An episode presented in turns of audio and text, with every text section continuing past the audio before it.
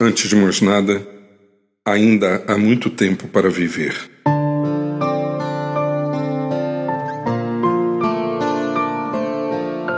A realidade é que nestes dias existem muitas palavras e atitudes impregnadas pelo pessimismo, medo e intolerância.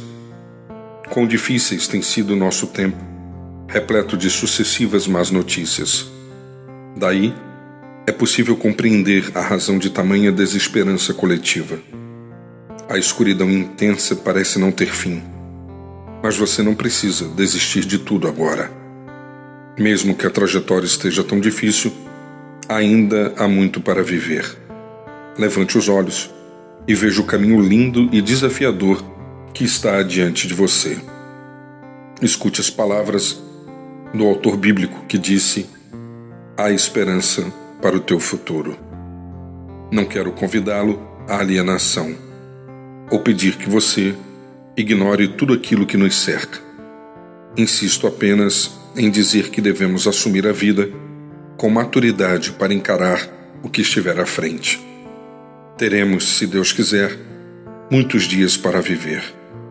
Prepare-se, disponha o coração e lute, pois temos um longo caminho a percorrer.